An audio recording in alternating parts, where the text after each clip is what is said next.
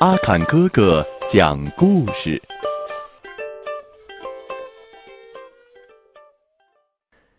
小朋友们，你们好，欢迎收听阿坎哥哥讲故事。今天我给大家带来的故事，名字叫《月亮上的兔子》。每逢月圆的晚上，只要抬头望望月亮，就会发现。朦胧的月宫里，似乎隐隐约约有只兔子。兔子为什么会在月亮上呢？让我们来说个故事吧。从前，在一大片森林里，有只雪白的兔子。它和一只灰毛猴子、一只黄毛狐狸是好朋友。他们跟随一个修道的白胡子隐士，过着快乐的生活。每天，他们都一起在森林中散步。兔子总是在隐士的身前身后跳来跳去，帮着隐士采草药，或者挖些好吃的野菜。顽皮的猴子喜欢爬树玩耍。不时从树上抛下果子请大家吃。狐狸鬼点子最多，又跑得快，常常一下子就跑得无影无踪，过会儿又突然出现，嘴巴里叼着一尾大鱼，让大家惊喜不已。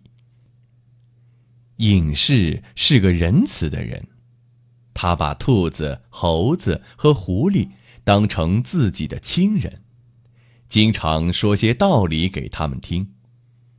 兔子他们也最喜欢听隐士讲故事、说道理，并且总是安安静静坐在隐士面前，眼睛眨也不眨的望着他，不断的点头。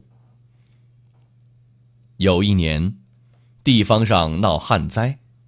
森林中的果树枯萎了，附近田庄上的稻子也给晒死了，隐士没有东西吃，瘦成一把骨头，又病倒了。兔子看在眼里，心里急得像烧了一把火，便找猴子和狐狸一起商量。兔子红着眼睛说：“这。”这怎么办呢？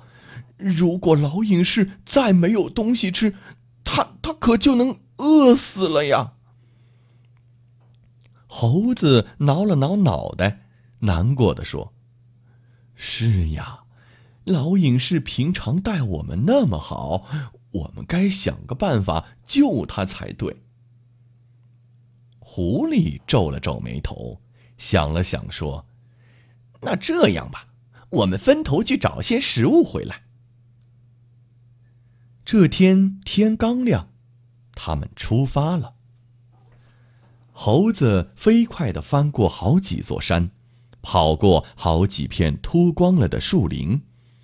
火辣辣的太阳晒得他两眼发昏。他好不容易才发现一棵果树，果树上居然还有几个干涩的果子。猴子好兴奋呐！他长长的手一攀，摘下那几个果子，开心的捧回去了。狐狸在原野里跑来跑去，连一只可吃的野鼠都没有瞧见。他跑到河边去抓鱼，哪想到河床竟然干得裂了缝，鱼都不见了。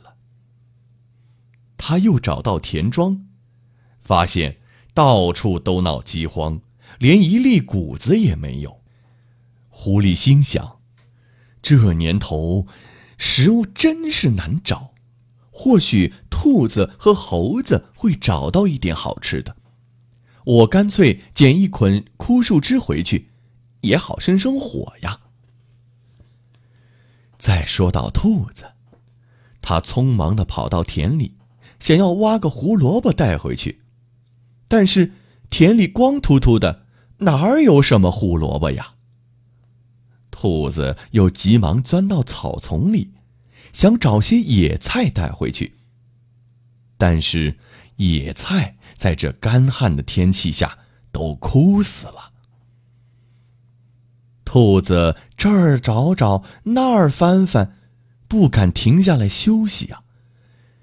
天渐渐黑了，兔子看看，实在是什么好吃的都没有。只好垂头丧气的回到森林里，心里沉甸甸的，像塞满了铅块。月亮出来了，兔子两手空空的回到那片大森林。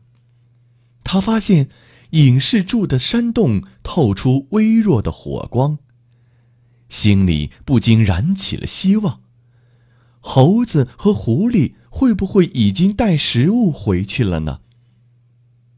没想到他一进洞里，发现地上只有几个果子和一堆枯树枝，什么能吃得饱的食物都没有。猴子和狐狸看见兔子回来了，高兴极了，都迫不及待的问：“，你你带什么回来了吗？我们都看你的喽。”兔子看看躺在炕上病恹恹的隐士，惭愧的摇了摇头。猴子和狐狸好失望呢。猴子又挠了挠脑袋，狐狸也摸了摸下巴，不知道该说什么好。隐士看到兔子回来，有气无力的坐起身，慈祥的说。回来就好，回来就好啊！为了我，你们都吃苦了。我想，你们都饿极了吧？赶快把那几个果子吃了吧。唉，我病的实在太重了，你们不要再管我了。大家听隐士这么说，都难过的掉下泪来。兔子看隐士不责备他，觉得更伤心了。他望了望眼前的柴火，突然跪在隐士的面前，静静的说：“我，我什么也没有为您带回来，真是难过极了。您不能再饿下去了，我就舍身给您吃吧。”兔子话才说完，纵身一跳，跳进烈火中。隐士、狐狸和猴子大吃一惊，都愣住了。说时迟，那时快，天帝在天上看到这情形，立刻从云层中伸下一只手，抓起烈火中的兔子，很感动地说。兔子愿意为朋友牺牲自己，那真是难得呢。这种又勇敢又有道义的精神，应该让天下人都看到啊！天帝双手一托，把兔子放在月亮上面了。同时，天地又降下了一阵大雨。使大地又恢复生机，果树和作物都活了。从此以后，每当圆圆的月亮挂在天上，大家一看到月亮里的兔子，就会想起那段兔子舍身救人的故事了。好了，孩子们，今天的故事。就讲到这里，我们下期再会。